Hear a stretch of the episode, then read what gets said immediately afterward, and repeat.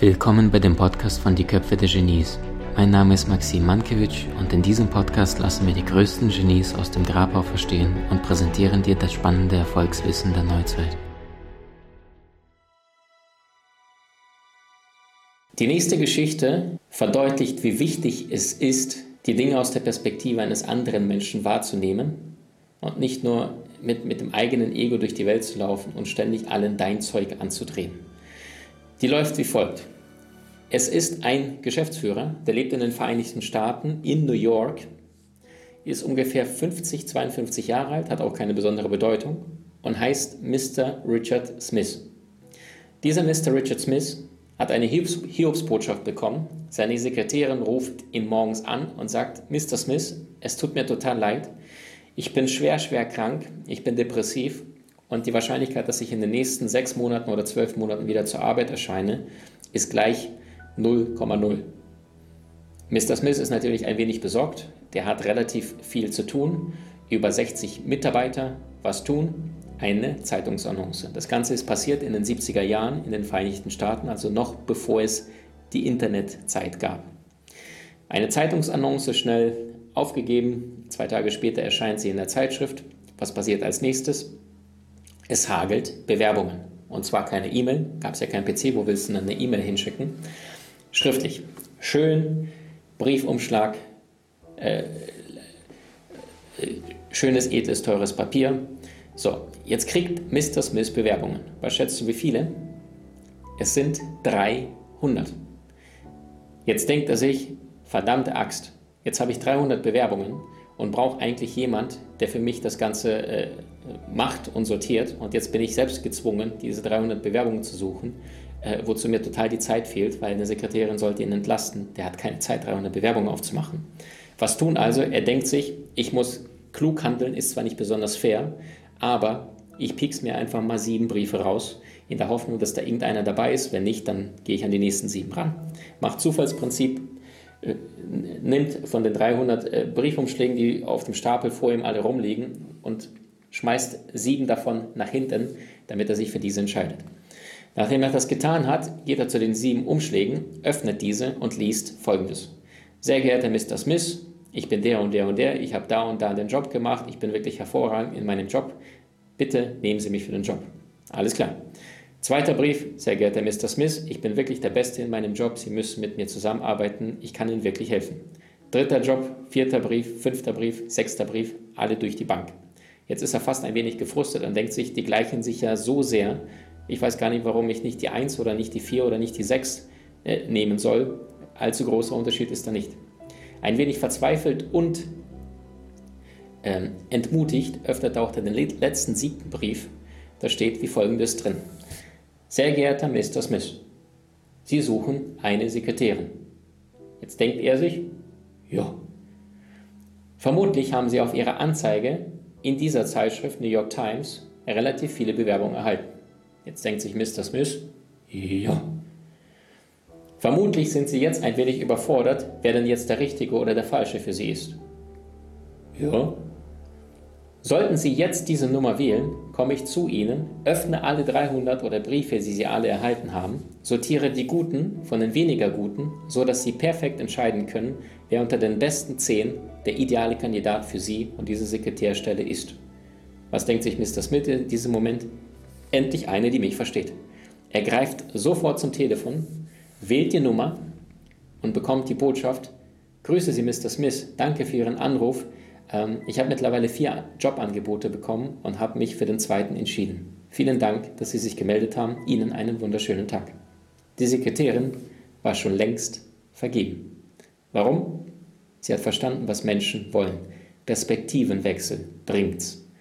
Statt du das nächste Mal so eine E-Mail an jemand schreibst, hiermit übersende ich Ihnen dies und jenes, hiermit finden Sie Ihre Unterlagen zu der letzten Steuererklärung. Anbei erhalten Sie.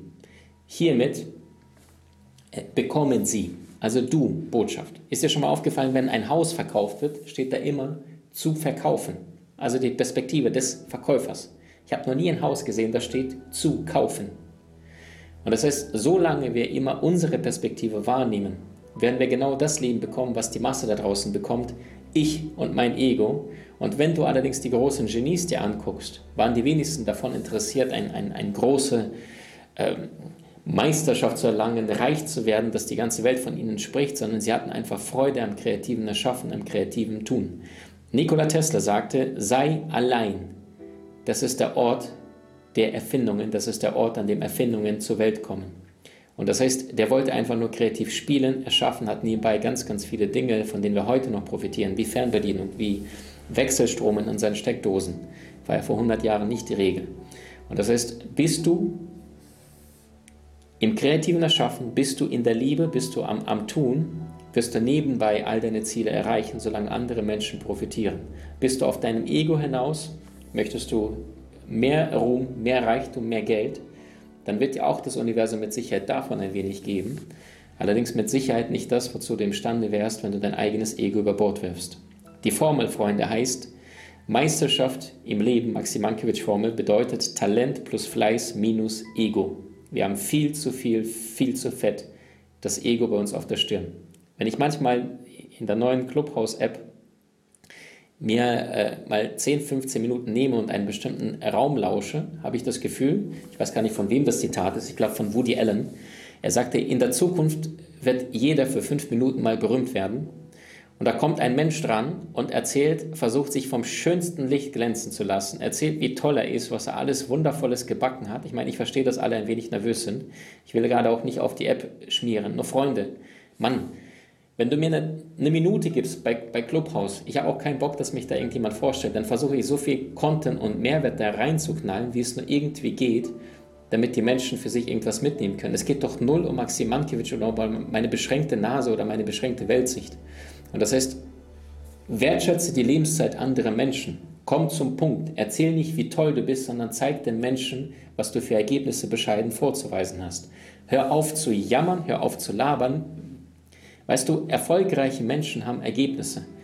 Weniger erfolgreiche Menschen haben ständig das Gefühl, sich beweisen zu müssen. Sie verdienen 800 Euro im Monat und geben davon 260 Euro für die neuesten Nike-Schuhe aus, in der Hoffnung, ihren Selbstwert aufzubauen und mehr Anerkennung zu bekommen. Was für ein Blödsinn. Diese Nike-Schuhe werden spätestens in zwei, drei Jahren im Arsch sein. Und das heißt, wenn du dein Glück von vergänglichen Dingen abhängig machst, in Klammern Konsum, wird dein Glück vergänglich sein. Die Frage ist, wofür lebst du? Wie gehst du mit Menschen um? Und bist du bereit, ein wenig anders die Dinge zu gestalten und, und zu handhaben, als es die Masse da draußen tut? Denn wenn du das tust, was die Masse tut, bekommst du, was die Masse bekommt. Wenn du das tust, was ähm, du früher getan hast, dann bekommst du auch das, was du früher getan hast. Du möchtest ein besseres Leben, kein Problem. Triff neue Entscheidungen. Anders formuliert, triff bessere Entscheidungen. Kommuniziere geschickter, kommuniziere klüger, hab Wertschätzung. Ähm, und die meisten Menschen wollen darstellen, wollen äh, sein, wollen äh, irgendwie Credit bekommen und sind nicht einmal bereit zuzuhören. Wichtige Zitate, pass auf. Äh, Thema Zuhören. Goethe sagt, Gott gab uns zwei Ohren, aber nur einen Mund, damit wir doppelt so viel zuhören als sprechen. In unserer heutigen Zeit wird die Welt immer lauter, immer schriller. Jeder will irgendwie Aufmerksamkeit. Jeder schreit danach gesehen zu werden. Also äh, gehen wir mal, scrollen wir mal durch Instagram so ein bisschen durch und schauen mal, was die Menschen sich einfallen lassen, um irgendwie Aufmerksamkeit zu kriegen. Die skurrilsten Dinge. Und das heißt, wenn du aber im Außen bist, dann bist du ja nicht im Inneren. Und da wirst du dein Leben lang auf der Suche nach, nach dem Kick sein, nach dem Nächsten. Und du wirst mit Sicherheit auch Kicks haben, die kurzfristige Erfüllung bringen, allerdings keinen langfristigen inneren Frieden. Und die Frage ist, lebst du für die Kicks oder lebst du für die Meisterschaft? Abends Netflix oder abends Genieflix? Ich habe gestern äh, nach dem zwei Stunden Marathon äh, bei, bei, bei hier direkt auf dem Kanal. Ich bin dann gestern äh, nach den zwei Stunden äh, dann hochgegangen zu meiner Partnerin und dann, dann haben wir auch kurz überlegt, was machen wir noch? Es war gegen 22 Uhr und das hat sich sowas von nicht nach einem Film gucken angefühlt, auch nicht irgendwas spielen, weil ich so beseelt war von eurer Liebe, von, von dieser Wertschätzung, von, von Menschen, die wirklich aufwachen und, und sich gegenseitig pushen, noch mehr aufzuwachen und nicht im Konsumwahn zu verfallen. Und dann habe ich selbst dann mit ihr einen Videokurs geguckt, einen spirituellen Videokurs, nochmal eine Stunde. Einfach nur, wenn du wenn du energetisch merkst, dass du Veränderungen bewirkst, dann entsagst du dem Konsum. Du hast immer weniger Bock auf das Materielle, auf das Weltliche, sondern du, du begreifst, dass du sehr, sehr kurze Zeit hier auf der Erde bist und dass Steve Jobs einfach recht hatte, der einfach nur zehn schwarze Rollkragenpullis in seinem Schrank hatte und einfach keinen Bock hatte, jeden Morgen zu überlegen, ziehe ich heute weiße Stecktüchlein oder das rote mit den blauen Pünktchen drauf. Ein Griff in den Schrank, ein schwarzer Rollkragenpulli, eine helle Jeans, ready. Magischer Satz für dich. Bei Unwichtigem unkreativ sein, also U gleich U. Wenn du im Leben Meisterschaft erlangen möchtest, dann verzettel dich nicht bei Kleinigkeiten. Aktuell haben Restaurants und so weiter zu. Was ich damit meine ist, überleg nicht jedes Mal, was koche ich denn heute Neues Kreatives, es sei denn, du bist Koch. Möchtest du gerade viel Gas geben in einem bestimmten Bereich, dann such dir zwei, drei Restaurants in deiner Nähe, eine Salatbar noch besser, und dann probier die aus und wenn du da glücklich bist, dann gehst du zweimal in, das, in ein Lokal zum Mittag, äh, zweimal zum anderen und, und ein drittes Mal zum, zum dritten oder bestellst es. Also sei bei den unbedeutenden Dingen. Was ist unbedeutend? Das, was du schon morgen oder in zwei Tagen, spätestens in einer Woche nicht mal mehr wissen wirst. Weißt du, was du heute vor einer Woche zu Abend gegessen hast? Ganz ehrlich. Und viel zu häufig sitzen die Menschen da. Also ich meine, ich, ich liebe gutes Essen, ich verstehe euch. Ich verstehe es auch, wenn Menschen Freude daran empfinden, da ein, zwei, drei Stunden in der Küche zu stehen, Gäste zu empfangen, mit ihnen ein Fest zu feiern. Wunderschön. Ich gehe voll d'accord und sage, Freunde, Respekt, Kompliment. Äh, es geht nichts Gemeinsames, schönes Erschaffen, tolles Essen mit wunderschönen Menschen, äh, gute Themen. Wenn du gleichzeitig allerdings dich darüber beklagst, dass du zu wenig Zeit hast, weil du nach Hause kommst, du bist total erschöpft, dann stehst du da zwei, drei Stunden in der Küche und dich darüber wunderst, dass dein Job so mies ist und deine Beziehung nebenbei kocht, dann darfst du vielleicht die Frage stellen, sind das die richtigen Prioritäten? Tust du aktuell das, was dich wirklich im Leben voranbringt? Oder läufst du irgendwelchen Gewohnheiten nach, ohne diese zu hinterfragen, ob du es wirklich fühlst? Ja, man sagt in der Disziplin, in der Disziplin bedeutet es, dass du die Dinge tust, egal ob du sie fühlst oder nicht.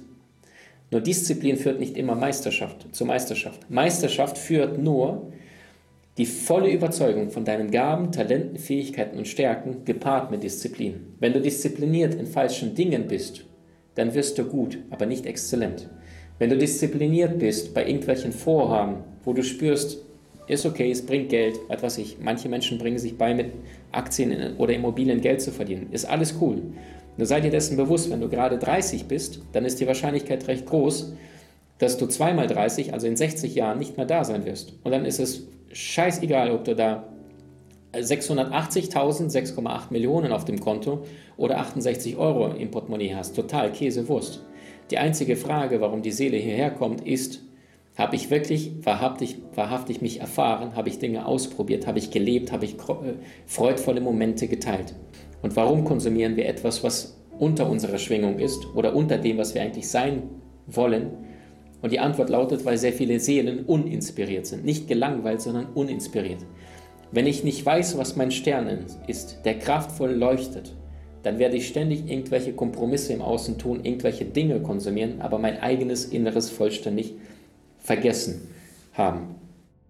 Du hast Menschen in deinem Umfeld, die dir besonders wichtig sind? So teile den Podcast mit ihnen und wenn du es möchtest, bewerte und abonniere diesen. Wenn du noch schneller deine Meisterschaft erlangen möchtest, so findest du über 20 außergewöhnliche Videokurse in unserer Genieakademie unter maximmankiewicz.com.